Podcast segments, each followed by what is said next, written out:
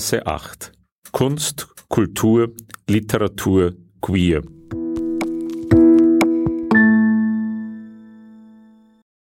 Herzlich willkommen bei einer neuen Ausgabe der Reihe Berggasse 8. Am Mikrofon begrüßt Sie Peter Supp. Ich freue mich, dass wir heute Ulrike Haider als Gast in unserem Podcast haben. Als links engagierte Studentin und Hausbesetzerin war Ulrike Haider mit ein paar zornigen jungen Männern befreundet, die 1971 in Frankfurt die Politgruppe Rotz Schwul gründeten. Die beginnende Schwulenbewegung erschien Haider wie eine zweite 68er Revolution. Provokation, sexueller Hedonismus und spielerische Aktionsformen knüpften ebenso an den Anti-Autoritarismus von 1968 an, wie die radikale Kritik an der Gesellschaft, von deren undemokratischen Strukturen über Ehe und Familie bis hin zur schwulen Subkultur. Es gelingt der Zeitzeugin in ihrem Buch der Schwule und der Spießer die Atmosphäre der 1970er und 1980er Jahre aufleben zu lassen, die Positionen der rebellischen Schwulen aus dem historischen Kontext zu erklären und an die neue Diskriminierungswelle mit dem Aufkommen von AIDS zu erinnern. Roter Faden der Erzählung ist das provokative Leben, das politische und künstlerische Wirken des 1992 an AIDS verstorbenen Lyrikers Albert Lörken. Hören Sie jetzt Ulrike Haider in einer Lesung.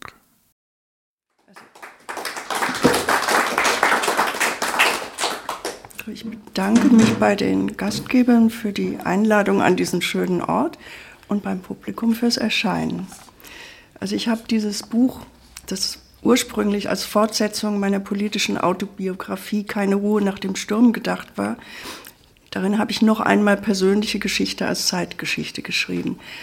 Es wurde damals nicht veröffentlicht, es ist fast 16 Jahre her, dass ich mit der Recherche angefangen habe.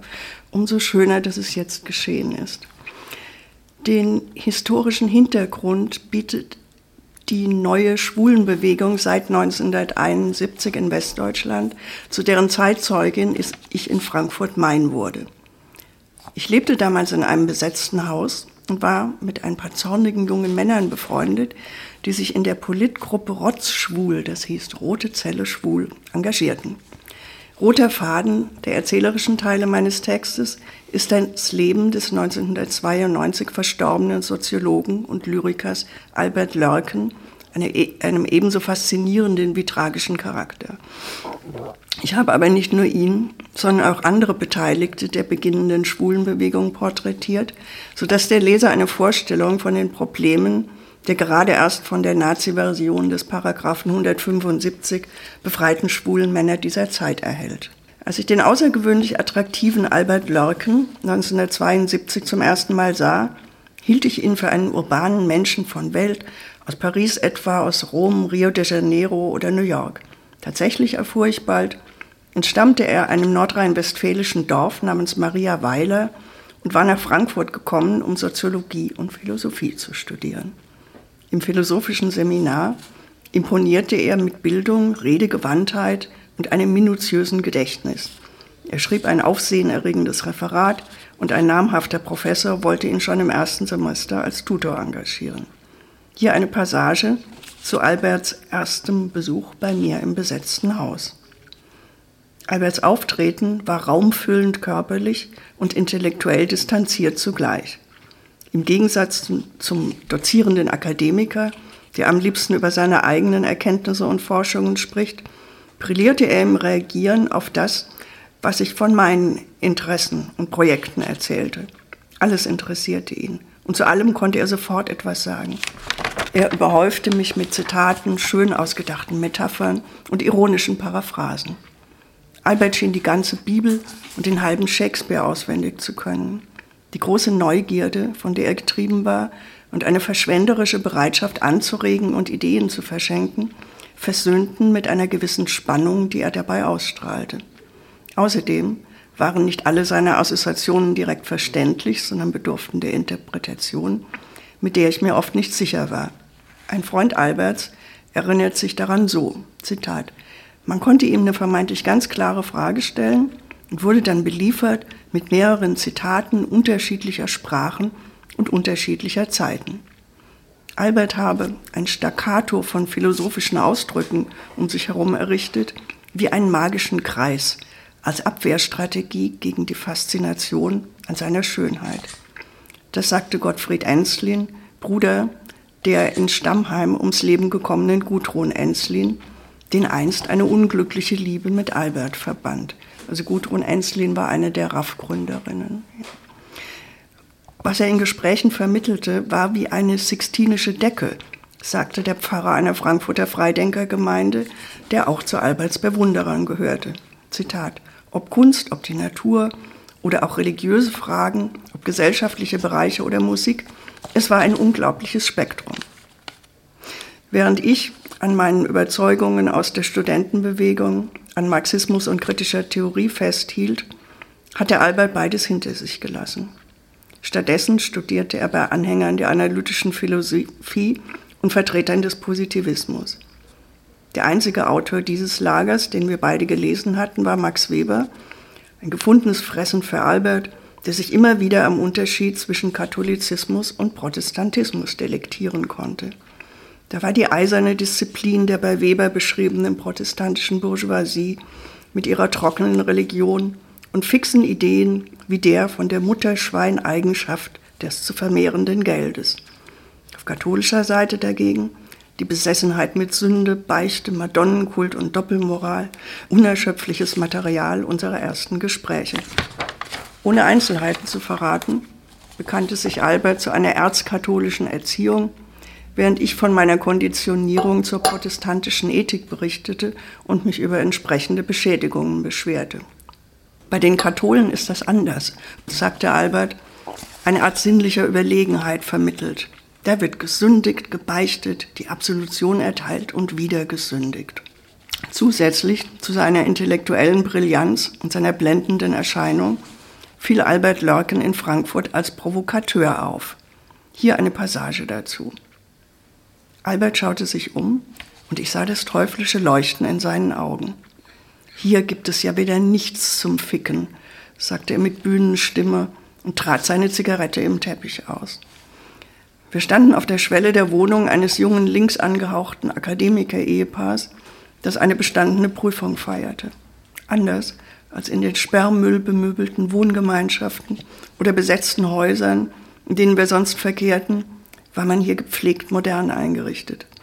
Auf dem Parkett Flocati-Teppiche, glasgeschützte Bücherregale an den Wänden und kordbezogene Sessel um einen Teakholztisch. Statt billigen Bieres in Strömen floss hier guter Wein in Maßen und ein Buffet mit feinen Salaten, Oliven, italienischem Weißbrot und teuren Käsen ehrte die Gäste. Ohne jemandem guten Tag zu sagen, eilte Albert zum Buffet und aß so viel er konnte. Ein paar Bewunderer aus dem philosophischen Seminar sprachen ihn an, wurden aber mit kurzen, wahrscheinlich beleidigenden Bemerkungen abgefertigt. Als er satt war, richtete sich Albert zu einem weiteren Rundblick auf. Ulrike, hast du etwas zum Ficken gefunden oder können wir gehen? rief er quer durch den Raum. Als wir die Spießerparty verließen, drehte er sich noch einmal um und rülpste laut und langgezogen.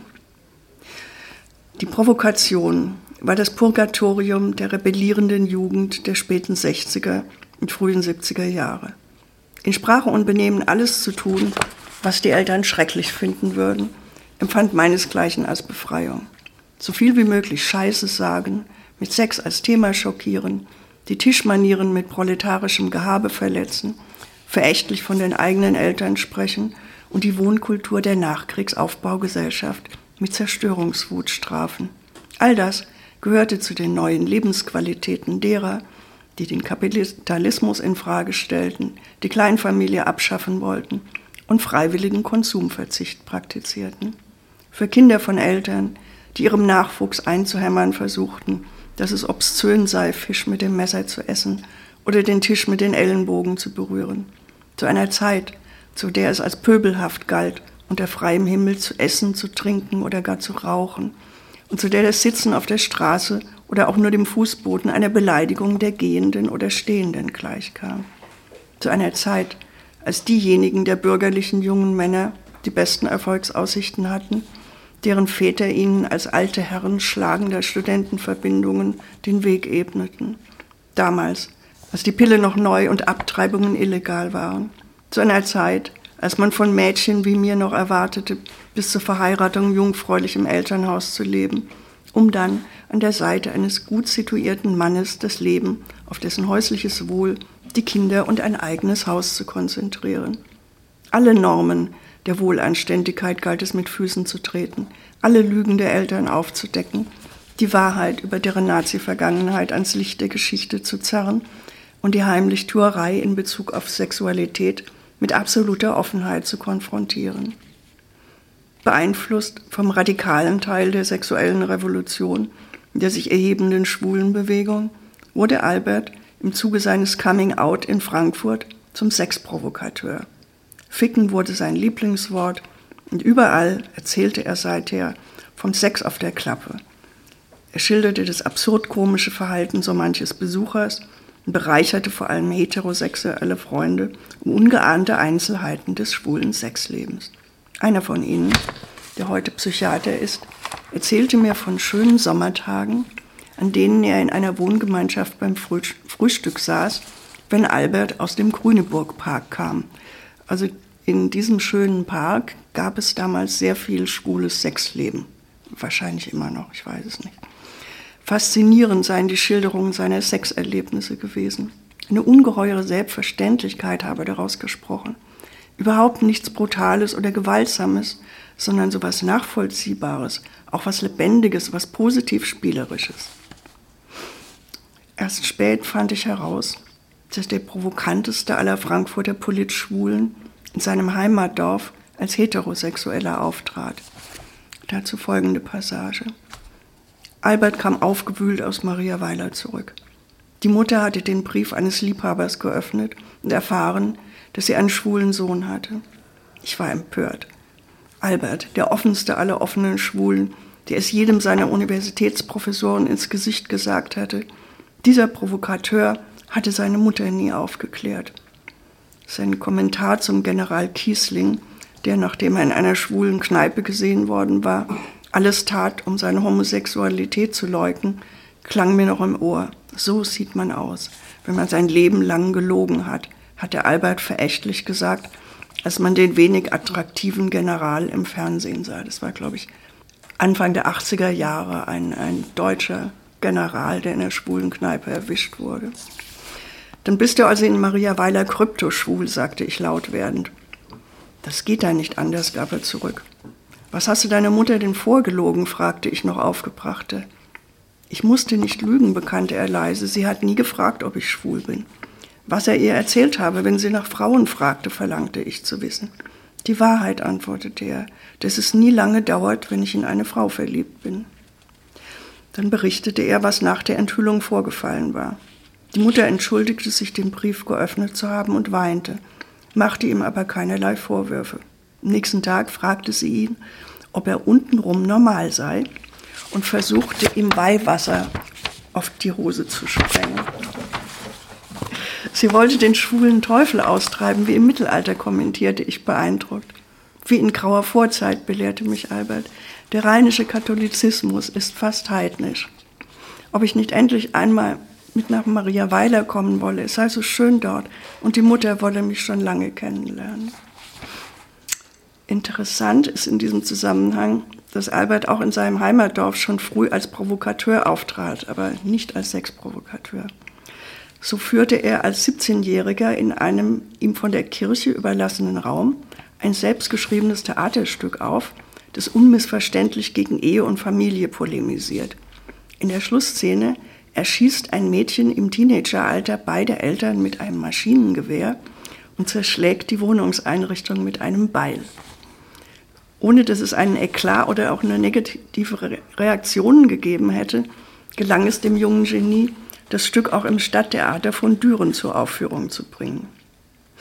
Jetzt zurück nach Frankfurt. Betört von seinen fast unbegrenzten Chancen bei Männern, gab sich Albert dem promisken Liebesleben hin. Frankfurt wurde ihm zu einem erotischen Schlaraffenland, dessen Früchte er hemmungslos genoss. Ganze Tage beschäftigte er sich nur mit Sex, alles wollte er sehen, wissen und können. Wie wenn die gleiche Neugierde, die ihn zu Theater, Philosophie und Literatur geführt hatte, ihn nun zur Erforschung schwuler Sexpraktiken triebe. In den Büschen des Grüneburg-Parks, der Alberts Lieblingsrevier war, bewunderte man ihn bald ebenso wie im philosophischen Seminar. Hier, wie mir ein Parkgänger dieser Ära versicherte, vor allem wegen der, Zitat, wunderschönen Proportionen seines Geschlechtsteils, ein Geschenk des Himmels, wie bei einem griechischen Gott, nur größer. Zitat Ende. Danny Lewis, einst Mitglied der schwulen Theatergruppe Prühwarm, erinnert sich an Alberts Souveränität, in der er alles im Griff zu haben schien, ohne davon besessen zu sein wie viele andere. Zitat. Das war nicht nur der reine Sexkick, sondern das war für ihn komisch. Er wollte sich darüber amüsieren. Es sei eine ruhige Freundlichkeit von ihm ausgegangen, sagte der Rotzschwul-Aktivist Michael Holy, wie bei einer Antilope, die äsend vor sich hingeht. Ich beziehe das auf die Werbungsrituale im Gebüsch, wo die einen wie Raubtiere, die anderen wie Elefanten und manche vielleicht wie Antilopen gewirkt haben mögen. Du bist die Astkatze, ich bin der Baummensch, du wurzelst in mir, ich blühe in dir, schreibt Albert in einem seiner frühen Gedichte. Katz, Mensch, Stier, Schaf, ein neues Tier, ein braves Tier, o Freunde, lasst's uns ficken. Als ich Albert in einer schwulen Wohngemeinschaft vorstellte, verweigerte er jede normale Kommunikation und gab nichts anderes als Zitate schwer bestimmbarer Herkunft von sich. Als er damit auf Unverständnis stieß, begann er den hübschesten der Bewohner zu küssen, enttäuschte den schnell Verzauberten aber bald, indem er sich abrupt verabschiedete.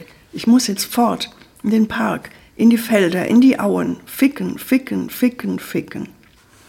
Die Zitate, enthüllte Albert, als er einen Tag später aus seinem Elternhaus anrief, stammten fast alle aus der Bibel. Sexueller Promiskuität haftete in den frühen 70er Jahren etwas heroisch Tabu-Niederreißendes an, etwas, womit man als Nichtspießer sympathisierte.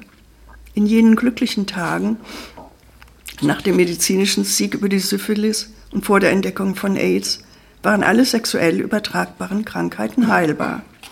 Die Adenauer Gesellschaft schien endlich überwunden. Der Sozialstaat gewährte den Menschen mehr Freizeit denn je. Nicht ohne Erfolg hatten Schüler und Studenten im Zuge ihrer Sexrevolte die Monogamie zum Reflex der kapitalistischen Eigentumsverhältnisse erklärt, Prüderie und Sexualfeindlichkeit zur Eigenschaft des Faschismus anfälligen Kleinbürgers. Während die populären Protagonisten der kommerziellen Sexwelle Oswald Kolle und Beate Use die offene Ehe empfahlen, galt der revoltierenden Jugend die freie Liebe als Alternative zur Trauscheinehe. Die Vorstellungen davon reichten von zeitlich unbegrenzten eheähnlichen Verhältnissen auf freiwilliger Verbindlichkeitsbasis über Beziehungen auf Zeit bis hin zum häufigen Partnerwechsel aus experimentellen oder programmatischen Gründen. Sexualität konnte nun als grundsätzlich gut, gesund aggressionsmindern und friedensstiftend gelten. Je mehr man davon bekäme, desto besser, gesünder und stärker würde man sich fühlen, dachten viele und verwarfen das unerfüllte Sehnen der romantischen Liebe als ungesund. Als ich die Veteranen der Schwulenbewegung nach ihrer damaligen zwischenmenschlichen Utopie fragte, äußerten sie sich kaum anders als heterosexuelle Anhänger der neuen Linken. Die Vorstellungen von der nicht spießigen Beziehung, Partnerschaft oder Freundschaft waren vage. Es sei um die Befreiung von bürgerlicher Liebe und bürgerlicher Sexualität gegangen, um Offenheit anstelle von Lügen, Engstirnigkeit und Borniertheit, um ein entspanntes, selbstverständliches Leben der Homosexualität, sagte mir ein ehemaliges Rotzschwulmitglied. Noch mehr als der heterosexuelle Traum von der freien Liebe, also näherte sich dessen schwule Variante aus ihrem gegen den Spießer gerichteten Negativkatalog. Keine Ehe bzw. schwule Kopie davon also. Kein Monogamieversprechen, keinerlei Verzicht auf sexuelle Bedürfnisse und kein Verschweigen von deren Art. Keine Doppelmoral und keine heimlichen Verhältnisse. Ebenso leidenschaftlich wie in die Befreiung ihrer Sexualität stürzen sich viele der neuen Schwulen in den Genuss der Selbstdarstellung ihrer Andersartigkeit als fummeltragende Tunden. Eine wohltuende Überkompensation schwuler Reputierlichkeit in den 50er und 60er Jahren war dies. Und mehr noch die Befreiung vom Zwang, den Kerl zu spielen. Hatte man als Schwuler doch das Gefühl, sowieso immer nur ein halber Mann zu sein. Ob dank neuer Linker, Studentenrevolte, Feminismus, Hippie-Bewegung oder Popkultur. Der traditionelle Mann hatte in diesen Jahren eine große Niederlage erlitten. Nicht einmal in den K-Gruppen oder bei der RAF waren die Machos der 30er, 40er und 50er Jahre mehr angesagt. Und schon gar nicht unter Schwulen. Über das genuin Männliche formulierte ein Rotzschwuler der ersten Generation, habe man sich mokiert, weil man es unehrlich fand. Zum zeitgemäßen Gegenmodell sei stattdessen das Androgyne geworden. Das Tändeln, das Spielen mit weiblichen Verkehrsformen in Mimik und Gestik als Demonstration femininer Eigenschaften des Mannes. Was schimpfst du mich so schlimm? dichtete Albert. Männerleiber hassen keine Frauen. Das ist kein Mann. Bin ich ein Weib? Wir pressen wie Mädchen, Hunde unsere Leiber in Duschen, Klappen, Parks. In der Absage an den Macho konnten sich die Homosexuellen jetzt als kulturrevolutionäre Avantgarde ihrer Zeit fühlen wenn auch ähnlich unfreiwillig wie bei Trauschein, Ehe und Promiskuität. Die Rotzschwul nutzte diese Chance, indem sie sich zum schwulen Feminismus bekannte. Beflügelt vom Pathos der Wahrhaftigkeit sang die Gruppe das Lob der mutigen, provokativ schwulen Tunte, die ihr Anderssein nicht versteckt, sondern betont. Die Schwuchtel galt es nun zu rehabilitieren, die von den Nazis als erste eingesperrt worden war – der schwule Sprecher der 50er und 60er Jahre Sabotage ihrer Arbeit gegen den Paragraphen vorgeworfen hat und die bis in die 70er Jahre hinein am untersten Ende der Skala homosexueller Peinlichkeit rangierte. Diese Schwuchtel, die kaum ein Schwuler anziehen fand, wurde jetzt zur Heldin der Emanzipation erhoben. Das Kokettieren mit der Tuntenrolle lag damals in der Luft. Die Rotzschwul wusste dies anders als zum Beispiel die mit der DDR sympathisierende HAW, das war die Berliner Schwulenorganisation, von Anfang an zu politisieren. Frankfurt als Hort der kritischen Theorie war weniger von den damals dominierenden K-Gruppen oder von den Anhängern des real existierenden Sozialismus beeinflusst als andere Städte. der Anti-Autoritarismus der Studentenbewegung mit seinen spielerischen Aktionsformen, seiner Sexrevolte und seine Provokationsstrategie war noch lebendig, sodass, was die Rotzschwul-Tunten-Strategie nannte, gut ankam. Statt aber entsprechende echte Tunden anzusprechen und in die Gruppe zu integrieren, warfen sich sämtliche Mitglieder bis hin zu den später härtesten Ledermännern selbst in die Kleider, Hüte und Stöckelschuhe ihrer Mütter, Schwestern und Sponti-Genossinnen. Sie tupierten sich die Haare, schminkten Augen und Lippen, bestreuten sich mit Glitter, begossen sich mit Parfum, wackelten mit dem Arsch, gackerten und tölten um die Wette. Sie taten dies in den schwulen Kneipen zum Schrecken der gewöhnlichen Subkulturbesucher und noch lieber in der heterosexuellen Öffentlichkeit, auf Demonstrationen, bei universitären Veranstaltungen, in Sponti-Kneipen und bei eigenen Aktionen. In den von Spontis besetzten Häusern rauschten nun jene Tuntenfeste, die die traditionellen Fummelbälle an Claymore weit übertrafen. Sponti-Frauen und Feministinnen liehen, liehen ihre Kleider aus und stellten Schminke bereit, sodass aus jedem schwulen Mann eine Traumfrau werden konnte. Mein Mitbewohner Walter zwängte sich in ein bodenlanges, enges Kleid und in sehr hohe Stöckelschuhe, die viel zu klein waren als er seine langen Locken zu einer schönen Damenfrisur gestylt und aus dem Gesicht ein farbiges Kunstwerk gemacht hatte, fiel er, von seiner neuen Weiblichkeit behindert, die Treppe hinunter. Er habe dann ein kurzes Schottenröckchen und seine eigenen Schuhe tragen müssen, erzählt er. Fast alle, die ich im Nachhinein danach fragte, sagten, das Fummeltragen, das Schwuchtelspiel und Tölen habe großen Spaß gemacht. Nur einer räumt einen gewissen Gruppenzwang ein. Keine der damaligen Tunden allerdings könnte sich heute noch ein vergleichbares Verhalten vorstellen. Ich glaube, das kam ziemlich von innen heraus, meinte einer der Gefragten. Ich musste es irgendwie tun, um auszuloten, wo ich hingehörte. Und das Ideologische hat mir geholfen, das zu tun. Es war eine Verbeugung vor der Tunte, die am, am meisten abgekriegt hat, so Gottfried Enslin, vor dem radikalen Gestus der Tunte und ihrer Wehrhaftigkeit, ihrem Witz und ihrer Schlagfertigkeit. Auch habe die Vulgarisierung der Tunte, ihr penetrantes Sexualisieren imponiert, zu Zeiten, die noch bis in die Linke hinein von der Verklemmtheit der Adenauer-Ära geprägt waren. Aber alles in allem war es ein Willensakt, Akt, kein Grundbedürfnis, resümierte er im Interview mit mir. Also dieser Gottfried Ensling hat das gesagt. Wir haben alle gelogen, wenn wir gesagt haben, wir haben nichts gegen Tunden und keiner ist mit ihnen ins Bett gegangen. So Dieter Schiefelbein, der einstige Rotzschwul-Aktivist und spätere Streiter für das Frankfurter Schwule Mahlmal. Tatsächlich waren die Rotzschwulen groß im An- und Abstellen der Tuntenrolle, die nur so lange Spaß machte, wie es kein potenzielles Sexualobjekt zu umwerben galt. Ich selbst hatte zunächst ebenso viel Vergnügen daran, meinen Freunden bei der Verkleidung zu helfen, wie diese bei der Entdeckung ihrer weiblichen Eigenschaften. Als die Schwuchtelei den Reiz des Neuen zu verlieren begann, fiel mir auf, wie gemein die möchtegern Frauen zueinander sein konnten, wie sie sich gegenseitig beleidigten und verhöhnten. In der Nachahmung überweiblich hysterischer Frauen, fand ich, schwang eine gewisse Weiberverachtung mit und zeugte die Selbstdegradierung männlicher Akteure zu Vertretern des unterdrückten Geschlechts nicht auch von einem unterschwelligen schwulen Selbsthass? Warum, fragte ich mich, taten diese Frauenfreunde alles, um den Geschlechterunterschied zu betonen? Warum musste, wer den Macho ablehnte, zu dessen weiblichem Gegenstück werden? Galt es nicht Schluss zu machen mit Supermännern wie Überfrauen zugunsten eines weniger in seinem Geschlecht gefangenen Menschentyps?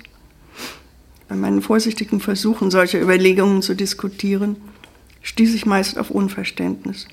Zu groß war die Faszination am Affront gegen die traditionelle Männlichkeit, die man mit allen Mitteln verächtlich machen wollte.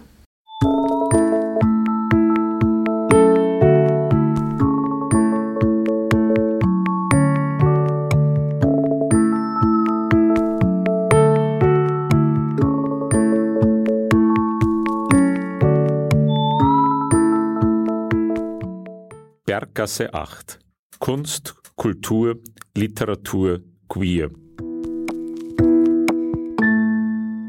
In der heutigen Ausgabe von Berggasse 8 hören wir Ulrike Haider mit einer Lesung aus ihrem Buch Der Schwule und der Spießer.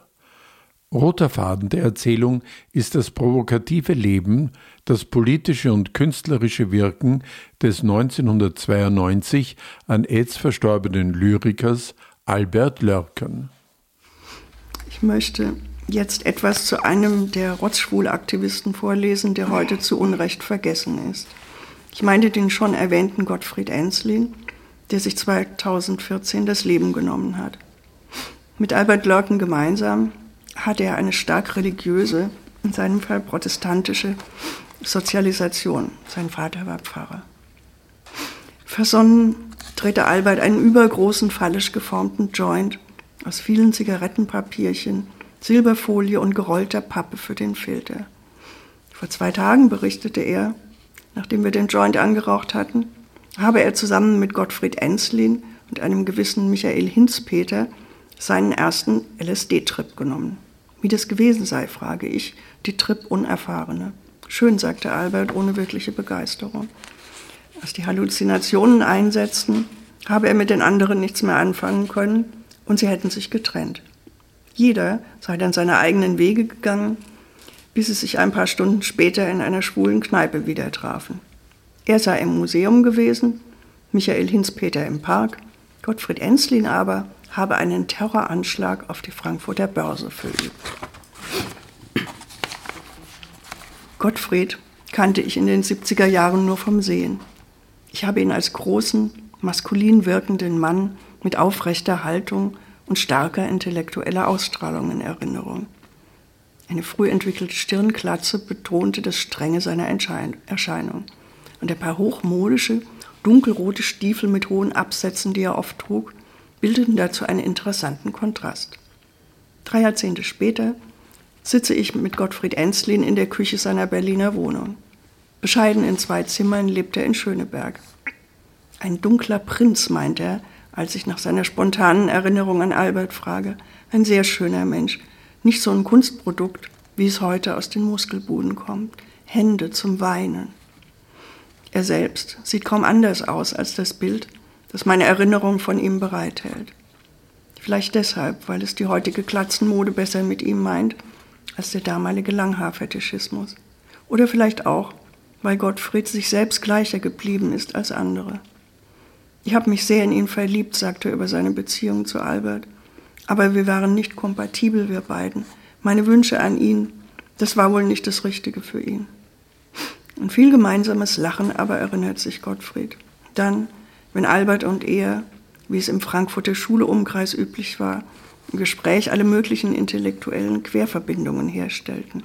Kleine Gedankenblitze zwischen Karlauer und höherer philosophischer Bedeutung, die man komisch fand und kultivierte. Ob Albert wie mir gegenüber auch ständig die Bibel ins Spiel gebracht hätte, frage ich neugierig.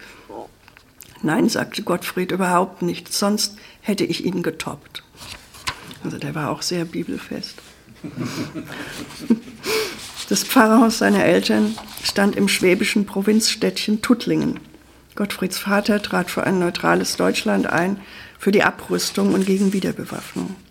Gottfried verweigerte den Kriegsdienst. 1966 als Student in Tübingen las er Marxens Kapital mit großer Erkenntnislust, bewegte sich aber noch im christlichen Umfeld. Es folgten drei durch Stipendium finanzierte Jahre an der englischen Elite-Universität Cambridge, das Coming Out, ganz klassisch in Italien, und dann lange Frankfurter Jahre als Soziologiestudent, radikaler Linker und schwuler Aktivist. Als ich ihn nach dem Feminismus der Frankfurter Schwulenbewegung frage, berichtet Gottfried lachend, wie er sich darauf geradezu stürzte, in einem Hippie-Fummel, bestehend aus Jeansröckchen und Jeansblüschen mit einem wunderbar gestickten Schmetterling vorne drauf, genoss er den ersten Fummelauftritt der Rotzschwul. Munition gegen das linke Über-Ich mit seiner Fixierung auf die Arbeiterklasse sei das gewesen und die Spontis mit ihrer Idee von der Regenbogenkoalition ein Wärmestrom. Weniger begeistert spricht er vom orthodoxen linken Geruch der Berliner HAW, ganz im Stil von DKP und SEW, sei man von denen zum SDRJ-Treffen im Grunewald abkommandiert worden und habe sich seine Übernachtung durch das Verteilen von Flugblättern verdienen müssen. Den Zustand der Rotzschwul um 1972-73 vergleicht Enslin mit dem des Berges, der kreist und eine Maus gebiert. Also die haben zwei Jahre lang äh, nur in einem kleinen Kreis diskutiert, um dann schließlich ein, ein Paper rauszugeben. Und dieses Paper war halt nicht so furchtbar interessant. Deshalb also der Berg, der kreist und eine Maus gebiert. Da muss Zunder rein, habe er sich gesagt, und seine Stunde kommen gesehen, wie wenn ihm etwas einen Stoß versetzt, ihn beschleunigt habe. Um sein damaliges Lebensgefühl zu erklären, zitiert er die Schwester Gudrun. Vom Abbruch der Allmählichkeit hin zum Spruch, zum Sprung, sprach sie bei einem Gefängnisbesuch. Auf der Frankfurter Haschwiese vor dem damaligen Stadtbad Mitte kauften Albert, Gottfried und der dritte Drogenanfänger einen starken LSD-Trip. Erst am Eschenheimer Tor, wo er sich von den beiden anderen getrennt hatte, begann das Zeug richtig zu wirken, erinnert sich Enslin. Die gesellschaftlichen Rollen und Gegebenheiten begannen von dem Moment an in ihren Angeln zu wackeln, versucht er zu erklären. Also zum Beispiel, dass der Verkehr fließt und Fußgänger außen vor sind, das fand ich unerhört. Um die Autos zu ärgern, warf er ein Frisbee über ihre Dächer. Noch mehr empörte ihn die Situation auf dem Klo vom Eschenheimer Tor, wo ein paar ältere Schwule vor ihm zurückwichen, als er die Treppe herunterging. Er habe wohl einen ziemlichen Macho-Eindruck gemacht, vermutet er, und ich sehe ihn vor mir, groß und entschlossen, in seinen dunkelroten Stiefeln. Die Ängstlichkeit der Schwulen erboste Gottfried so, dass ihm die Frankfurter Börse nur eine Straßenecke weiter gerade recht kam. Warum steht es eigentlich noch hier? fragte er sich und trat ein Fenster ein. Innen begann er sein Zerstörungswerk. Er riss Kabel aus den Wänden und schuf Unordnung auf Tischen und in Regalen, bis ein Hausmeister kam. Da zu eben dieser Stunde eine linke Demonstration durch Frankfurts Straßen zog, glaubte dieser, der Wüterich gehöre dazu. Und weil der Hausmeister wahrscheinlich selbst ein Linker war und mit den Zielen der Demonstration sympathisierte, schlug er Gottfried vor, abzuhauen. Der aber einmal in Fahrt tobte weiter, sodass der Wohlmeinende die Polizei holen musste. Ich habe in den Gedärmen des Kapitalismus gewühlt, erklärte Ensley nach seiner Verhaftung auf der Wache einem jungen Mann, der bei der Demonstration festgenommen worden war. Und zu Protokoll gab er stolz, ein Schwuler kämpft gegen Kapitalismus und Imperialismus und stellt dem System die Machtfrage. Die Bullen, versichert mir Gottfried, hätten nicht mitgekriegt, dass er auf dem Trip war. Ein paar Stunden später ließen sie ihn laufen. Gottfried Enslin gehörte zu den engagiertesten Mitgliedern der Rotzschwul. Obwohl er sehr belesen war, bestand er auf der Einheit von Theorie und Praxis und entsprechenden Aktionen. Das Verhältnis von Homosexualität und Psychiatrie beispielsweise hätte er sich zu untersuchen gewünscht. Dann, so schwebte es ihm vor, hätte man bei dem für seine abfälligen Bemerkungen über Homosexuelle berüchtigten Psychiater Hans-Joachim Bochnick ein Go-In inszenieren können. Eine Chance sah Gottfried auch in der Besetzung eines Hauses. Das von der Rotzschwul dafür ausgesuchte Objekt war ein schönes ehemaliges Botschaftsgebäude. In der Absicht daraus ein Wohn- und Kulturzentrum für Schwule zu machen, wurde ein Treffen mit Leuten aus der Besetzerszene vereinbart, das für Gottfried enttäuschend verlief. Ein etwas älteres Gruppenmitglied, erzählt er, stellte plötzlich alles wieder in Frage, sodass die Unterstützung der Hausbesetzer verspielt war. Nicht viel später aber bezogen Mitglieder der zweiten Rotzschwul-Generation eine Wohnung des besetzten Häuserblocks an der Ecke von Schumannstraße und Bockenheimer Landstraße. Also ein ganzer Block war da besetzt in Frankfurt. An der Fassade des Hauses im Stil der Neorenaissance hing ein stolzes Transparent. Erste schwule Kommune in Frankfurt. Wir werden bei der Wohnungssuche diskriminiert, daher Häuserkampf. Genaueres konnten die Frankfurter einem Flugblatt entnehmen, das mit der Parole Raus aus den Löchern, rein in die schwule Kommune überschrieben war. Im typischen Hausbesetzerstil heißt es darin, Zitat, wir müssen jetzt im Sozialkapitalismus die Baubonzen dazu zwingen, kommunegerecht zu bauen. Wir müssen ihnen die Macht nehmen, über unsere Wohnbedürfnisse verfügen zu können. Wir müssen uns den noch vorhandenen Wohnraum gewaltsam nehmen, um den breiten Massen zu zeigen, dass es auch anders geht. Ein Jahr nach dem folgenreichen Trip der drei Rotzschwulmitglieder fand in Frankfurt der Prozess gegen den Studenten Gottfried Enslin statt, der wegen Hausfriedensbruchs und Sachbeschädigung an der Frankfurter Börse angeklagt war. Fast alle Rotzschwulaktivisten waren erschienen, um ihren Genossen moralisch zu unterstützen. Die meisten trugen sorgfältig zusammengestellte Fummel. Als der Richter dem Angeklagten das Wort gab, verlas dieser eine längere Gegenanklage. Danach öffnete er einen Schuhkarton mit Schmetterlingen, die er am Vortag selbst gefangen hatte. Nur Insider verstanden die Anspielung auf Gottfrieds Schmetterlingsfummel. Wieder erwarten aber entwichen die Falter nicht in einem schönen, Lebensfreude vermittelten Schwarm, sondern schwankten eher müde aus ihrem Gefängnis.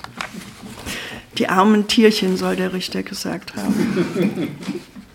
Als der Staatsanwalt nach dem missglückten Happening eine psychiatrische Untersuchung des Angeklagten forderte, hob sich ein drohendes Murren im Gerichtssaal, sodass der Richter es vorzog, dies abzulehnen. Er verurteilte den verhinderten Stadtguerillero stattdessen zu einer Geldstrafe.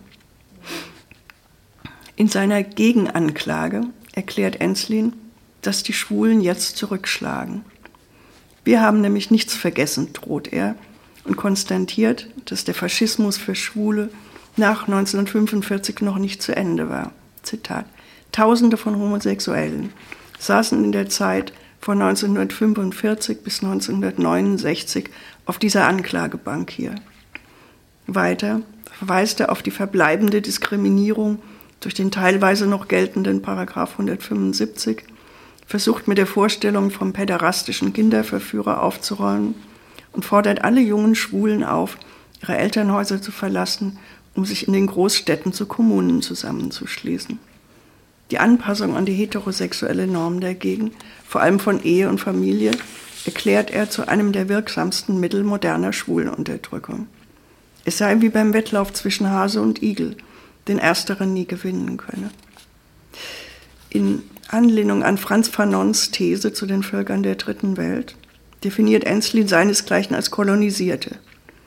Beschränkt auf bestimmte Berufe und eingesperrt ins Ghetto der schwulen Bars, Saunen, öffentlichen Toiletten und Parks, fristen sie ihr unterdrücktes Dasein in der Welt des heterosexuellen Kolonialherrn. Der, so Enslin, hat die Liebe zwischen Männern zur Schweinerei oder Krankheit erklärt, zugunsten des permanenten Wettkampfes darum, wer der mutigste, stärkste, brutalste, erfolgreichste ist. Daraus ergibt sich der Kampf gegen den Kapitalismus. Dieser Kampf sei nicht nur Voraussetzung schwuler Befreiung, sondern sogar ohne schwule Befreiung nicht möglich.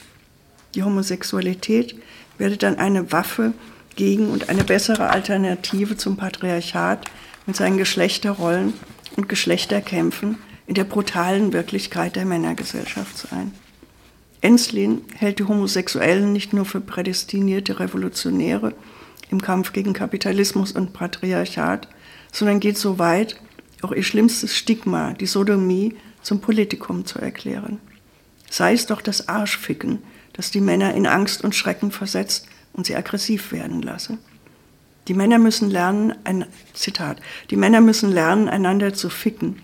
Sie werden ihre Körper ganz neu erfahren. Sie werden sich gegenseitig und die Frauen besser verstehen. Also eine Position der frühen 70er Jahre. Als Schlussfolgerung seiner Erklärung fordert der Angeklagte die Einstellung seines eigenen Verfahrens und Wiedergutmachung für alle Schwulen, die in KZs oder Gefängnissen saßen.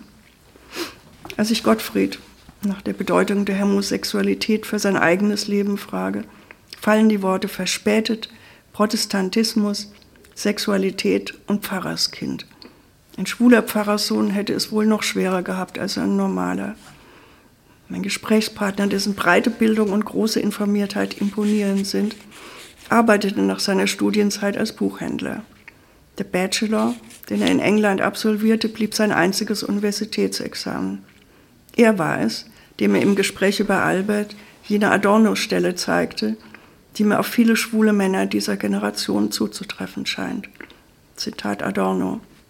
Trügt meine Beobachtung nicht, so ist gerade unter den geistig begabten Homosexuellen besonders auffällig die psychologische Fesselung ihrer Produktivität, die Unfähigkeit zustande zu bringen, was sie wohl vermöchten. Daran ist der permanente Angstdruck und die gesellschaftliche Ächtung, die ebenso die Gesetzgebung inspiriert, wie durch sie verstärkt wird, doch wohl beteiligt. Zurück zu Albert Lörken, der seit dem Coming Out fast all seine Talente vernachlässigte. Das Schwulsein, verbunden mit einem mehr und mehr zwanghaft ausschweifenden Sexualleben, nie überwundene religiöse Schuldgefühle und das Schwanken zwischen schwuler Provokation in Frankfurt und dem Verheimlichen der Homosexualität in Maria Weiler, muss einen großen Teil seiner Kraft absorbiert haben. Nur das Dichten und Rezitieren gab er nie auf. Am Ende seines Lebens wurde der Lyriker von verschiedenen Seiten als Rezitator von vor allem Heinrich Heine Gedichten entdeckt und hatte bei entsprechenden Veranstaltungen großen Erfolg. Er starb in seinem Heimatdorf an einer AIDS-bedingten Lungenentzündung, weil ihn der Hausarzt seiner Familie, nichts von des Patienten Homosexualität ahnend, mit den falschen Medikamenten behandelt hatte. Also ganz zum Schluss hat er es dann diesem Arzt schließlich gesagt und der haben ihn dann in eine bestimmte Klinik überwiesen und richtig behandelt. Und ein Albert und mir befreundeter Arzt, der glaubt bis heute, dass wenn er nur drei Tage vorher mit den richtigen Medikamenten behandelt wurde, er heute noch leben würde. Besonders berührt hat mich, was ich bei meiner Recherche über den früh Verstorbenen von dessen Jugendfreund, dem Architekten Herbert Pawlitschek, erfuhr. In den späten 60er Jahren, als beide zu den jungen linksradikalen Dürens gehörten, berichtete Pawlitschek zu meiner Verwunderung, sei Albert ausgesprochen aggressiv und konkurrent, vor allem Männern gegenüber gewesen. Bei politischen Veranstaltungen habe er mit mephistophelischer Freude seine Belesenheit und Eloquenz spielen lassen, um andere zur Sau zu machen. Mit dem befreienden Coming Out allerdings habe sich das Bösartige in Alberts Charakter ganz schnell verflüchtigt. Obwohl auch Pavlicek das Selbstdestruktive in der Psyche unseres Freundes betont, das ihn zu einer tragisch gescheiterten Existenz werden ließ, kommt er zu einer positiven Bewertung seiner Entwicklung. Zitat. Albert war der Überflieger in der Schule. Mit seinem Rednertalent, der Theatergruppe und dem eigenen Stück auf der Bühne des Stadttheaters war er unter seinesgleichen ein Star. Alle seien von seiner kurz bevorstehenden steilen Karriere überzeugt gewesen, hätten auf eine früh geleistete Promotion oder ein bald erscheinendes erstes Buch gewartet. Zitat. Und dass er das durchbrochen hat, diese Vorbezeichnung im Weg als Karrierist, das hat ihn mir noch viel sympathischer gemacht.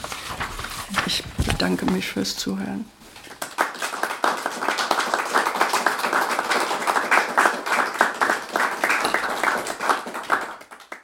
In der heutigen Ausgabe von Berggasse 8 hörten wir Ulrike Haider mit einer Lesung aus ihrem Buch Der Schwule und der Spießer. Roter Faden der Erzählung ist das provokative Leben, das politische und künstlerische Wirken des 1992 an AIDS verstorbenen Lyrikers Albert Lörken. Am Tag nach ihrer Lesung haben wir Ulrike Haider nochmals getroffen und Veit-Georg Schmidt hat das nachfolgende Gespräch mit ihr geführt. Hallo Ulrike, schön, dass du da bist.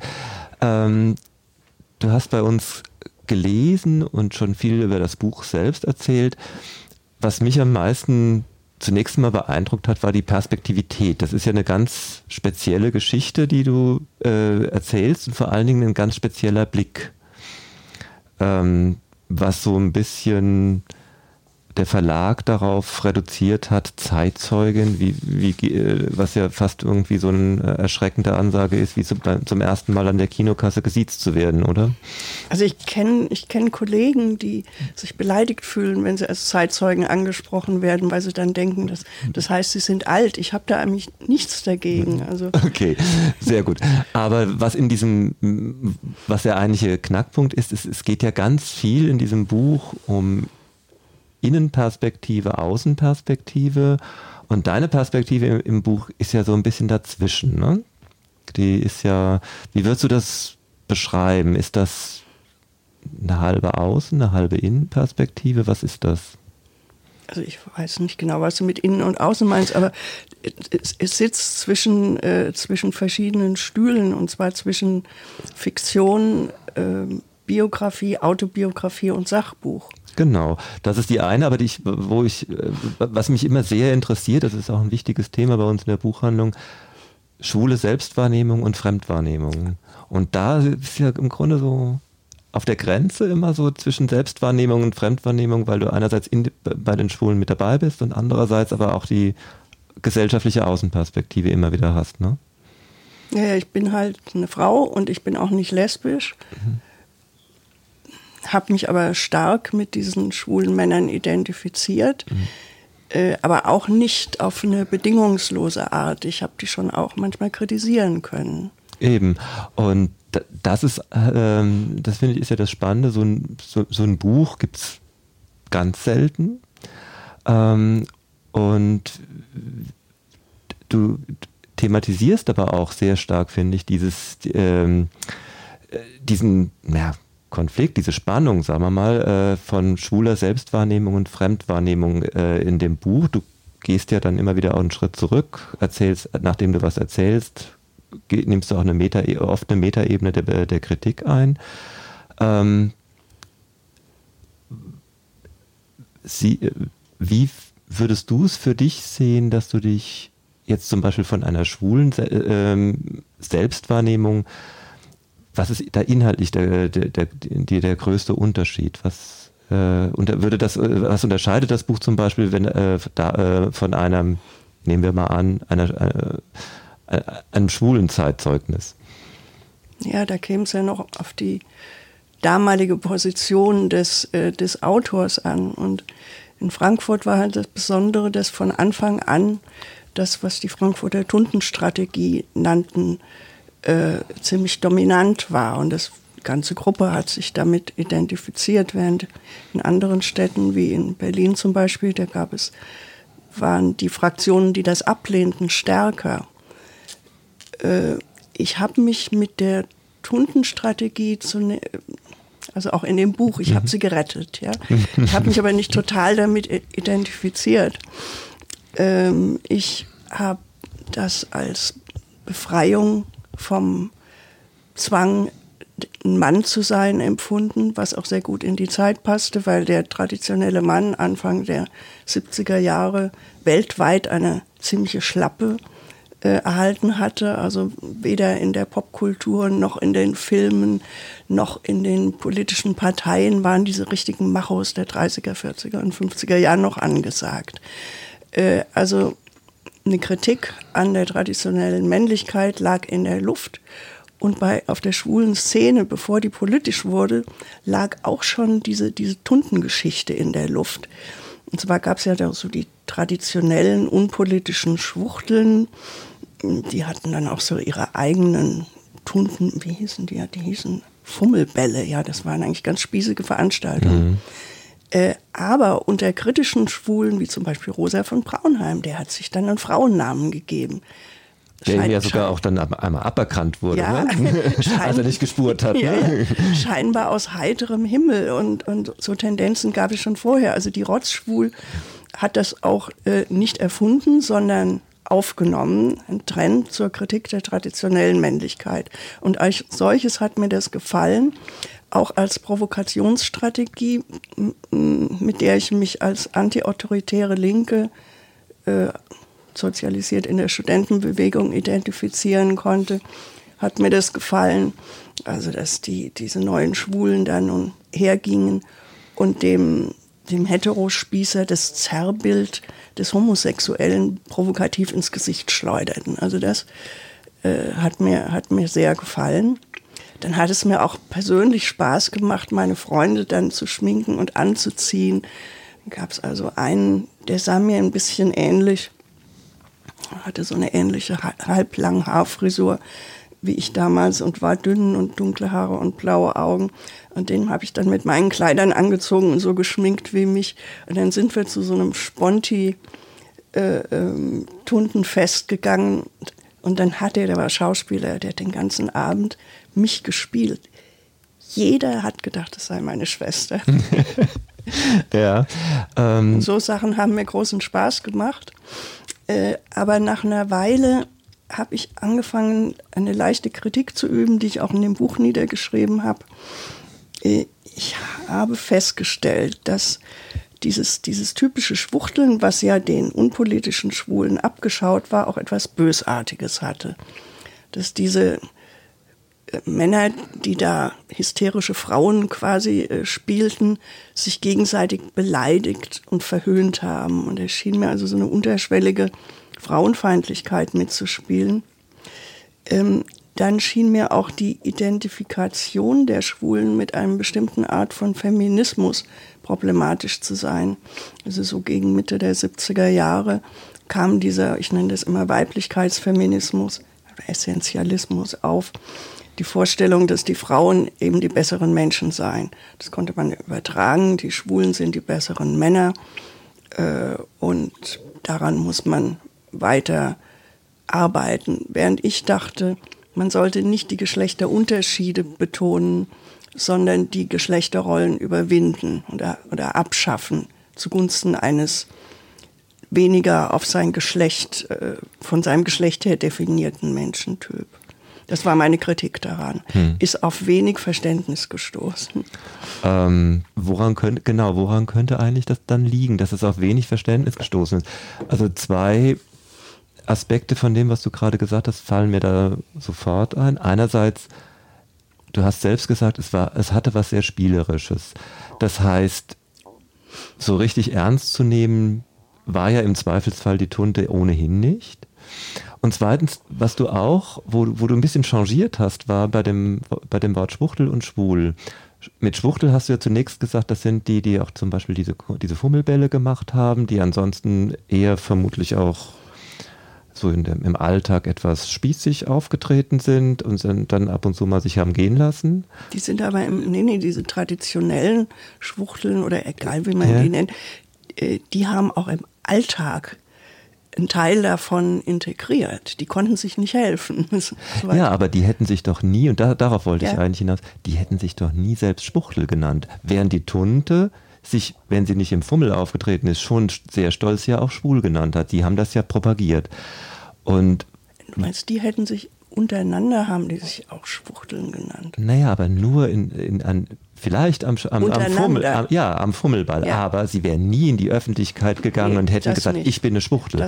Während der, die mhm. Tunte, also mhm. diese Fraktion, stolz in die mhm. Öffentlichkeit mhm. gegangen ist und hat gesagt, genau, ich bin ja. schwul. Ne? Mhm. Ähm, ja, weist das nicht im Grunde auch auf eine, ich nenne es jetzt mal Problemlage der ganzen Inszenierung hin? Wie grenze ich geschützte Räume, Innenräume, in denen ich mich als Schwuler, als Schwuchtel oder was auch immer ent, entfalte, von der Öffentlichkeit ab. Und jetzt sind ja, war ja der Ansatz auch von Rotzschwul massiv in die Öffentlichkeit und provozieren. Und ist da vielleicht durch dieses äh, in die Öffentlichkeit gehen auch vielleicht irgendwas verpasst worden? Ist da irgendwie was passiert mit der, äh, sozusagen mit der Grenzziehung zwischen geschütztem Innenraum und Öffentlichkeit? Das Ganze war eine Provokationsstrategie. Es ging nicht um geschützte Innenräume. Ja, aber es war, äh, also mir fällt da eine Stelle ein, die du im Buch auch beschreibst, zum Beispiel diese Party ähm, an, der, an der Klappe. Die Klappe war, ist ja im Grunde auch, sie wurde sozusagen ein bisschen wehleidig dann auch in den Pamphleten als geschützter Raum reklamiert ja, ja. und wir müssen ja, weil sehr wir da sehr am, eben und diese ambivalent eigentlich mhm wollen wir sozusagen unseren Raum haben und redet uns bitte nicht mhm. rein, aber andererseits guckt auf uns und, und, und, und, und äh, wir zeigen euch alles.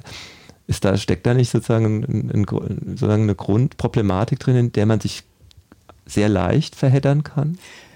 Also es gab einen Konflikt in, in allen schwulen Gruppen in der Position zur Subkultur.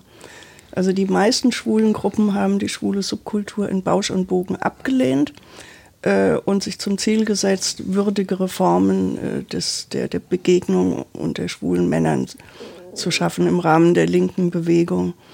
Und die Frankfurter haben gesagt, ja, aber wir haben nichts anderes als diese Subkultur. Wir müssen uns irgendwie darin bewegen. Und es, die bietet auch eine Chance ähm, zur Politisierung von, mhm. von Schwulen. Ja, ne?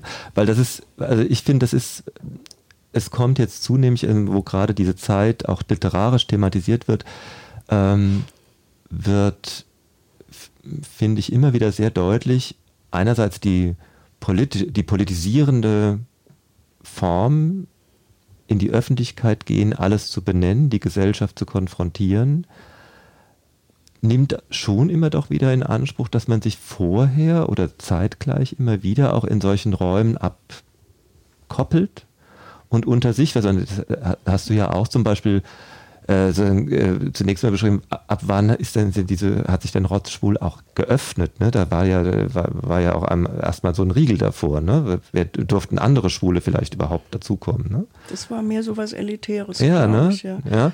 Aber dieses Elitäre hat doch auch was von, wir schützen uns, oder? Da habe ich jetzt noch nie dran gedacht. Also ich habe das als ausgesprochen elitär empfunden so ist das auch kritisiert worden. Das waren ein paar von den mutigsten Schwulen in der, nicht alle übrigens, haben mhm. sich nicht alle angeschlossen, äh, die schon dadurch was Besonderes waren, dass sie eben schon vor 71 es jedem gesagt haben mhm. an der Uni und, äh, und überall. Und von daher fühlten die sich diesen armen, verhuschten, äh, schwulen Männern überlegen. Äh, dann war da der Martin Dannecker, der einen großen Wissensvorsprung hatte und noch ein paar andere, die auch sehr gebildet waren. Also da war der Rainer Demski, das war der interessanterweise der Anwalt der, der Anarchisten, mhm. verheiratet damals mit der, mit der Eva Demski. Und es gab noch, noch einen, der irgendwie auch theoretisch was drauf hatte. Und die haben dann eben beschlossen, jetzt wollen sie erstmal unter sich eine Strategie entwerfen. Ah ja, das, da ist, steckt noch was drin, noch eine andere Motivation. Die orientierten sich ja an dem RK. Das war die Organisation, aus der später die Sponti-Szene hervorging. Eine nicht dogmatische äh, äh, marxistische Gruppe mit einem nicht dogmatischen Marxismusverständnis, die sich ebenso wie die K-Gruppen, aber auf eine andere Weise auf das Proletariat hinzubewegten. Und die haben, also als der SDS äh, äh, kaputt gegangen ist, haben sie äh, eine Betriebsprojektgruppe gegründet, so hieß das damals. Das waren auch nicht viele Leute, waren vielleicht zehn oder so, äh, und haben sich hingesetzt äh, und sich Theorie angeeignet, ein paar mhm. Monate lang. Und dann erst äh, haben die sich auch geöffnet und haben und Einzelne haben sich dann in Betrieben als Hilfsarbeiter anwerben lassen und da nicht etwa versucht, Proletarier für, für ihre, waren ja keine Partei zu, zu werben, sondern die Bedingungen der Fabrikarbeiter zu studieren, um möglicherweise eine Strategie von Zusammenarbeit mit Studenten zu entwickeln. Das wiederum hat die Rotzschwul aufgegriffen. Die haben sich auch hingesetzt, es war ein ganzes Jahr lang bei denen, und das Ziel war, ein Paper zu schreiben. Und das war dann ein großes Problem. Wie schreibt man ein Paper im Kollektiv und was muss da alles rein? Und da müssen endlose äh, ähm, Sitzungen gewesen sein und was dann dabei rauskam, war ja auch nicht so toll. Viel glamouröser war nach dieser Öffnung zu neuen Mitgliedern. Interessante Leute wie Gottfried Enslin kamen da rein, andere, war dann diese erste große Aktion, das Klappenfest. Das hat eingeschlagen in Frankfurt. Weniger als dieses theoretische Papier. Aber eben, wenn ich nochmal auf dieses, dieses Klappenfest, also das fand ich, also für mich war das eine ganz, ähm, also sowohl berührende Stelle als auch eben, dachte ich, Mensch, da sieht man es doch irgendwo auch eben, wie einerseits, einerseits das Reklamieren der Klappe quasi, das ist so, quasi, das ist schon fast schon schwules Eigentum, ja. Also man yeah. hat Hoheitsrechte an, die, in, in, an diesem Ding. Und andererseits aber so ein bisschen dann bei der Rechtfertigung gegenüber der Polizei weinerlich, ja, wir können ja gar nicht anders. Ja, das war, das war schon eher beklagenswert. Und diese, dieses, in, im Grunde auch auf dem Statement, im Grunde von einem Satz zum anderen schlägt das um genau von, von, un, äh, von einem Selbstbewusstsein, das also scheinbar unerschütterlich scheint, in einen weinerlichen Jammerlappen im Grunde. Mhm. Und das finde ich, ich meine, da, da steckt ja auch im Grunde noch mal fast so was drin wie der Schwule und der Spießer, also der Titel des genau, Buches. Ja. ja. Ähm, ist dieser Widerspruch vielleicht sogar auch produktiv? War, steckt vielleicht in diesem Widerspruch, in dieser Widersprüchlichkeit der Verfasstheit und auch der Wahrnehmung schwulen Lebens, steckt da vielleicht auch sowas wie die Energie oder sogar der Motor von solchen, wie dann auch immer aussehenden Emanzipationsaktionen äh, drin? naja, man könnte sagen, dass sich jegliche Strategie aus überwundenen Widersprüchen entwickelt und aus überwundenen Konflikten. Aber haben die das überwunden? Also mir erschien das irgendwie, also das fand ich das Berührende daran, dass sie das eigentlich gar nicht überwunden haben und auch blind waren dafür. Zumindest in diesem Moment. Ich weiß nicht, also ich kann an diesem, an, an, an diesem Schwanken nichts Emanzipatorisches finden ich habe das eher als regressiv empfunden, diese, mhm. diese, diese Vorstellung, wir können nicht anders, wir müssen aufs Klo und, mhm. Und, und dann wieder die Verherrlichung äh, davon. Ich meine, Öffentlichkeit, warum muss es dann auch das Klo sein? Da hätte man ja auch eine ansprechendere Öffentlichkeit dafür wählen können. Im Park zum Beispiel, ja, war auch, war auch Öffentlichkeit. Aber die, die Klappe hatte so eine ganz, ganz bestimmte was fetischistisch besetzte Bedeutung. Und ich habe ja auch, ich habe es nie so richtig verstanden. Und ich habe dann auch eben in der Passage, die ich drüber geschrieben habe, mhm. Meine Erklärung dafür äh, offen gelassen. Ja, genau. Ja. Ja.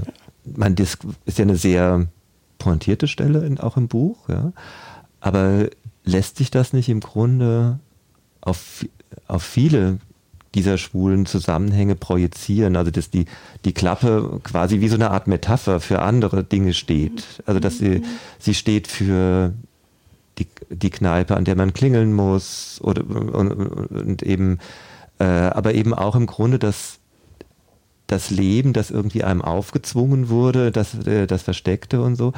Ähm, und, und das, das wurde ja auch von, also von insbesondere damals auch von den älteren Schwulen, bis heute gibt es ja viele Schwule, die auch immer wieder sagen, na ja, in der Unterdrückungszeit die, wir haben viel tollere Partys gefeiert, wir haben viel glanzvoller da geredet ja. und so. Ähm, unabhängig davon, ob das stimmt oder nicht, da habe ich ja auch meine großen mhm. Zweifel und vor allem, wer konnte sich leisten. Ähm, aber da steckt doch eigentlich auch sowas drin, eigentlich sagen, eigentlich wollen wir gerade nicht raus. Also wir wollen schon das alles wissen, aber irgendwie wollen wir dann doch wieder für uns sein und wollen gegebenenfalls sogar im Schmutz wühlen und uns darin suhlen, oder? Ja, das ist so ähnlich wie, wie die Vorstellung, zurückgehend auf Dessart und Partei, dass die Lust dem Verbot entspringt. Und das glaube ich überhaupt nicht. Ja, aber nicht unbedingt die Lust, aber ähm, eigentlich ist ja äh, das, was in, zum Beispiel in der, in der, wenn man die, wenn man die Klappe als Metapher nimmt, mhm. zum Beispiel in der, in der Klingelkneipe, passiert ist, da, da passiert ja relativ wenig Lust in der Regel. Ne? Da ist ja sozusagen auch die verzweifelte Hoffnung irgendwie eher äh, das große Thema. Und entspricht das dann nicht vielleicht auch genau deiner Kritik, dass im Grunde, dass die, die, die Klappe auch vielleicht gar nicht Ort der Lust ist, sondern ein Ort der Inszenierung? Also das kann ich nun wirklich nicht beurteilen, weil ich nie drin war. Mhm. Und da, da hattest du ja auch irgendwie die Scheu. Da kommt ja wieder auch im Grunde so deine Beobachtung. Das beschreibst du ja auch sehr ich deutlich. Ich habe mir im Moment, im Moment lang über, überlegt, ob ich da mal reingehen soll. Ja. Und, und mal gucken, was die da wirklich machen.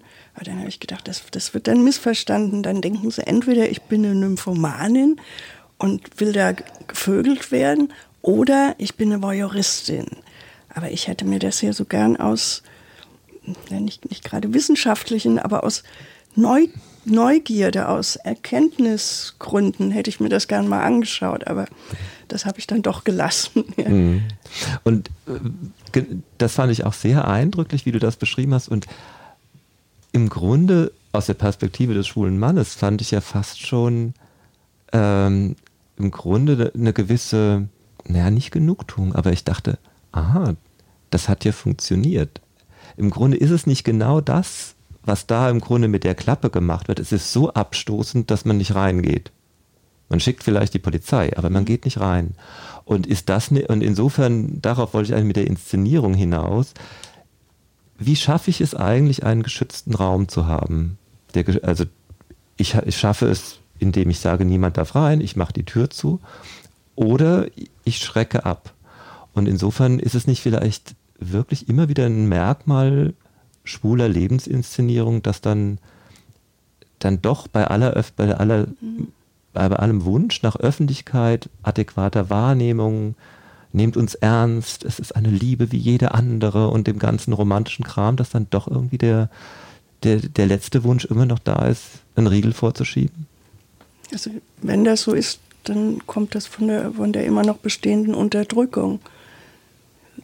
Das ist, was ich dazu meine. Und außerdem, ich bin, äh, ich habe nicht davon abgesehen, in das Klohaus reinzugehen, weil es mich geekelt hätte, sondern weil ich Angst hatte, missverstanden ja, zu werden. Ja, okay, also das ist, ja, ja wie, wie, auch immer die, die ja. Wirkung dann konkret entfaltet ja. wurde, ne? Das stimmt, ja. Ähm, also, aber du siehst es jetzt, äh, also diese, diese Widersprüchlichkeit, die, ähm, die siehst du schon irgendwie als das Problem und du und würdest eigentlich sozusagen die Überwindung der Widersprüche als den emanzipatorischen ja. Akt immer wieder sehen. Ne? Ja, ja. ja, oder auch die Tatsache, dass mein Protagonist, dieser Albert Lörken mhm. in Frankfurt der provokanteste aller, aller, aller Politschwulen war und in seinem Heimatkaff namens Maria Weiler äh, hat es kein Mensch gewusst. Äh, und da steckt doch auch ein, ein unglaublicher Widerspruch zwischen Anspruch und, und zumindest einem Teil äh, der Verwirklichung davon dahinter. Und bei, de, bei diesem Mann kam das besonders deutlich raus. Aber ich meine, dass alle anderen in dieser Zeit auch von, ähm, von, von dieser Restangst äh, geschlagen waren. Aber was ich mir also gerade auch beim Protagonisten immer wieder gedacht habe, hat er das nicht vielleicht dann doch auch gebraucht?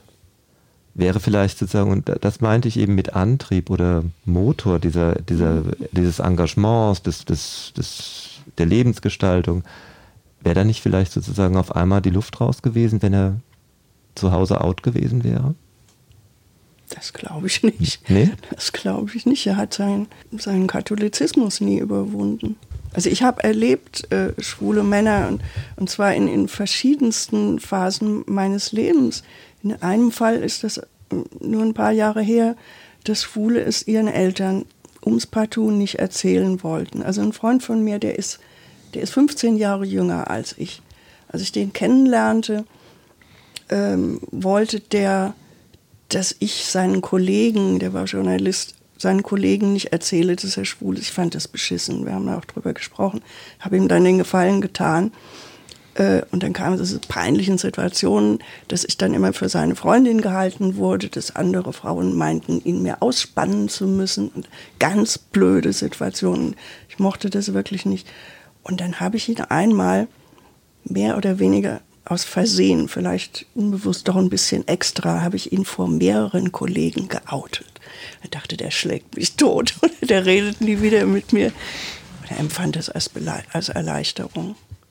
Ja. Und sowas habe ich, hab ich mhm. mehrmals erlebt und habe ich auch erzählt bekommen, dass wenn sie es dann den Eltern erzählt haben oder sich am Arbeitsplatz geoutet haben, dass dann gar nichts besonders Schlimmes passiert ist. Ja, ja, das ist ja, das ist ja die gängige Erfahrung ja. sowieso, ja, also dass, dass das ein großes Getue meistens um nichts ist. Ne? Mhm.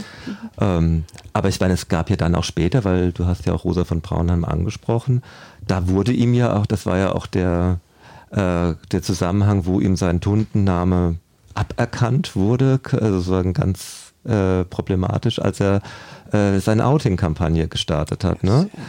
Und ähm, das wird ja dann offenkundig von vielen Schwulen als Problem empfunden. Ne? Und auch argumentativ dann irgendwie untermauert. Ne? Also das, das muss jedes, äh, jeder muss es selber entscheiden und so. Ne? Aber wenn dann einer mal wirklich versucht, diesen, die Widersprüchlichkeit offensiv aufzulösen, ist, es, ist das Problem wieder da. Ne? Ja, ich weiß nicht, wie du dazu stehst. Ich fand es problematisch, weil äh, schon, schon schön, die Wahrheit zu sagen. Aber es hat doch irgendwas Denunziatorisches gehabt. Ja, ja, aber das ist das Problem mit der Öffentlichkeit mhm. ja immer, oder? Mhm. Nein, nicht unbedingt. Wenn jemand sich freiwillig öffentlich macht, ist es schon anders, als wenn ihn einer quasi verpfeift. Ja, aber das ist, das ist ja das Problem gerade auch der frühen Schwulenbewegung mhm. gewesen. Es gab ein paar, du sagst ja auch, das waren oft gar nicht viele, mhm. ja, und die haben als das große Problem erkannt, dass die große Mehrheit, das schreibst du, äh, überhaupt nicht sich traut, nicht, nicht äh, offen sein will. Und, das hast du ja auch geschrieben an, äh, an einer Stelle, dass glaubhaft offenkundig, da irgendwie 90 Prozent der, auch der, der aufgeklärten Linken sagen konnten, die haben ja noch nie in Schulen irgendwie kennengelernt. Ne? Aber das ist ja genau das Problem. Und wie, wie geht man dann politisch vor, wenn man dann sagt, ich will aber jetzt was verändern? Wie bringe ich die anderen dazu, äh, da mitzumachen, wenn man mit, da. Mit Überzeugung, nicht mit Zwang. Ja, ja, das ist sozusagen, das ist jetzt. Mit Aufklärung. Genau, das ist jetzt meinungsbildend. Aber mhm. Äh, wo, worum es mir an der Stelle geht, ist so zu verstehen, was haben die gemacht, die da so ein bisschen aggressiver geworden sind? Und ist diese, mhm. liegt jetzt mal von der, von einem Verständnis dieser, äh, dieser Gemütslage, liegt das nicht sehr nahe dazu? Äh? Ja, also man könnte sagen, das ist die Fortsetzung der die auf die Spitze getriebene Provokationsstrategie. Genau. Ist, ne? Und ähm, äh, von daher hat, fand ich das auch sympathisch, aber ich stand dem äh, dieser Sache auch ambivalent gegenüber, wie, wie der Braunheim das gemacht hat. Mhm. Also ich hätte es jetzt nicht verurteilt. Hat er sich da nicht später noch davon distanziert oder wie war das noch? Mm, ja, da, es, es ging hin und her. Ja. ja. Also, ja. Böse Zungen können ja sagen, der Tundenname war ihm wichtig. Ne? Jetzt haben wir sehr viel ähm, eben über diese ganzen ähm, Inszenierungen, Öffentlichkeit und ähm, auch sag mal, Innerlichkeit gesprochen. Wie siehst du es denn aus heutiger Perspektive?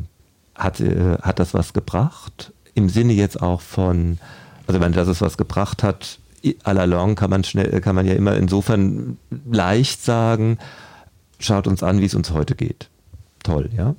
Aber die Frage ist ja auch, ist das wirklich eine ursächliche Kette? War, waren die, äh, haben die, haben die den Anstoß gegeben? Hätten sie ihn anders geben können oder sollen? Wie siehst du das aus, aus heutiger Sicht? Also ich glaube schon, dass die, die Link, die damals links identifizierte Schwulenbewegung den Anstoß für viele Veränderungen gegeben hat. Was nun aus der Subkultur geworden ist, äh, das ist nicht die Schuld von denen, die äh, damals, wie gesagt, als linke Bewegung angefangen haben. Was ist aus der Subkultur geworden? Die hat sich halt auf eine erschreckende Art kommerzialisiert, statt dass es sich emanzipiert mhm. hätte. Also eigentlich gar, also deswegen die Nachfrage, es ist eigentlich gar keine Subkultur in dem Sinne, oder? Ist keine Subkultur mehr? Oder? Würde man das noch, wenn es so was kommerzialisiert ist, kann man das fast eigentlich noch als Subkultur dann in dem Sinne bezeichnen? Oder? Ja, wie soll man es sonst bezeichnen? Schwule Szene oder wie willst ja, du das nennen? Ja, okay. Es gibt ja immer noch schwule schwule Ach so, dem, okay, also du nimmst es eher so als te, te, äh, ja. technischen ja. Begriff. Okay, ja, ja, nee, also Sub, Subkultur ist, hat ja auch immer was sozusagen unter Repressions- und Versteck. Ach, jetzt verstehe ich es. So. Nein, ich meine diese Institutionen, kommerziellen, hm. kommerzialisierten Institutionen, da ist ja nun kaum mehr was Politisches dran und und kaum jemand von den Leuten, die das betreiben, will noch den Kapitalismus bekämpfen. Und entpolitisiert hat sich die ganze Geschichte ja in den, in, spätestens in den 80er Jahren. Lag es an den anderen oder hatten vielleicht die Linken von, von vornherein, ein, haben die ein Problem, äh, sozusagen, haben die ein Kernproblem mit sich mitgeschleppt, dem sie dann zum dann irgendwie dann in den 80ern die, zum Opfer gefallen die, sind? Die ganze Linke hat sich hat sich äh, entpolitisiert, da hat die schwule Bewegung keine Ausnahme gemacht mhm.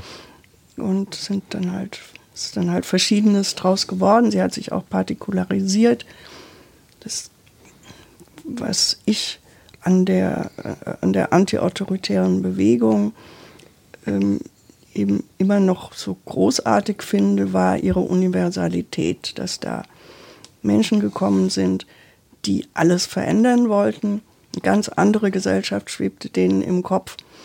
Äh, und sie wollten in allen Bereichen gleichzeitig ansetzen. Und das hat mhm. sich dann partikularisiert in Frauenbewegungen, äh, grüne Bewegungen, Alternativbewegungen, Anti-AKW-Bewegungen. Jeder hat dann nur noch eine Sache gemacht. Und heute ist es ja ganz extrem, dass da zum Beispiel diese, diese äh, jungen, jungen Leute äh, sich nur auf diesen Klimawandel äh, spezialisieren. Die haben nur ein einziges Thema. Alles andere scheint denen scheißegal zu sein. Es scheint jetzt auch einen antikapitalistischen Flügel da zu geben, aber so wie die erst aufgetreten sind, zumindest nichts anderes als Klima. Wir haben kein anderes Problem, von sozialen Problemen keine Rede und auch von der, von der Kriegsgefahr, die meiner Ansicht nach genauso groß ist wie die, wie die ökologische äh, mhm. Gefahr. Kein Ton gibt's für die nicht. Ja. Mhm. Äh, das ist das extrem jetzt heutzutage, dieser Entwicklung. Und dann natürlich die, die totale Entpolitisierung von, äh, von, von, von, von anderen Bewegungen. Und das liegt natürlich ja. nicht, nicht, nicht unbedingt nur an Fehlern, die am Anfang in der Linken gemacht wurden, sondern das liegt auch an der Repression, die der Linken entgegengebracht wurde, auf direkte und indirekte Art. Und hätte man sozusagen schwulenbewegterweise, hätte man da also jetzt nicht sozusagen im Sinne von, man hätte es damals erkennen können, aber jetzt so aus dem Rückblick, hätte man schwulenbewegterweise was anders machen können, um sich den, äh, um sich dagegen zu wappnen, gegenzusteuern? Ja, ich weiß nicht, mein Problem schon damals war, das Einzige, was ich wirklich daran auszusetzen hatte, war diese, diese Betonung des Geschlechterunterschieds und die Identifikation mit diesem essentialistischen äh, Feminismus mit der Vorstellung, dass die Frauen die besseren Menschen sind und die Schwulen die besseren Männer. Äh, und wenn man das macht, dann ist die Gefahr, dass es ins Gegenteil umschlägt, immer nicht weit. Mhm. Und für mich war es eigentlich eine ziemliche Enttäuschung, dass äh, schon ab den späten 70er Jahren diese Männlichkeitskultur aus der Lederszene auch von vielen linken und noch politisch äh, ähm, bewussten Schwulen aufgegriffen wurde. Das war für mich ein ganz harter Einschnitt. Ich habe da alle, die, die ich interviewt habe, danach befragt und es waren nur zwei, die das auch als so einen harten Bruch empfunden haben. Unter anderem aber der Michael Holi, der ja mhm. sehr, das ist ja der Historiker der Bewegung, der sehr viel dazu gesammelt und geforscht hat. Hilft uns jetzt wirklich nur eine große Konzertierung sozusagen aller dieser Interessen, äh, dieser partikulisierten Interessen oder kann sozusagen die schwule, die lesbisch-schwule Bewegung, kann die aus sich heraus auch noch was tun? Ja, also das wäre jetzt ein anderes großes Feld. Ja, ja, nee, aber also, das ist ja, man, ja. das ist ja auch ein großer Erfahrungsschatz ja, ja. einfach. Man hat, man, das ist ja, man hat, das ist ja die vornehmste Zielsetzung auch einer Erinnerung, dass man sagt, okay, man konnte es vielleicht nicht anders machen, aber was könnte man denn jetzt? Also ich stehe dieser, dieser Queer-Entwicklung und dieser Queer-Theorie sehr kritisch gegenüber und ich glaube, wenn ich jung wäre, würde ich dann schon eher zu solchen ähm, Kritiken neigen, wie sie Patsy Lamurlala formuliert und andere junge kritische Menschen, die ich in diesem Umkreis kennengelernt habe. Die sind zwar alle immer noch ein bisschen, also mehr als ich von der Queer-Geschichte äh, beeinflusst, weil sie so aufgewachsen sind. Die haben halt den, den Foucault gelesen, während ich Marx und Rosa Luxemburg gelesen habe. Aber trotzdem, es gibt Kritik und das ist auch immer meine Hoffnung. Also ich habe mit den letzten Büchern und auch jetzt mit diesem, obwohl es erst kurz draußen ist, ähm, viel Feedback von sehr klugen, jungen, kritischen Menschen gekriegt. Und die Kritik stirbt nicht aus und es könnte auch jederzeit wieder neue linke Bewegungen geben, nicht so wie in der 68er Zeit, aber von vergleichbarem kritischem Potenzial. Ja, aber das ist doch eigentlich ein prima Ausblick, oder? Jetzt lang's, ja. ja okay. Das war die heutige Ausgabe von Berggasse 8. Es war die deutsche Schriftstellerin Ulrike Haider zu Gast. Auf Wiederhören sagt Peter Sub.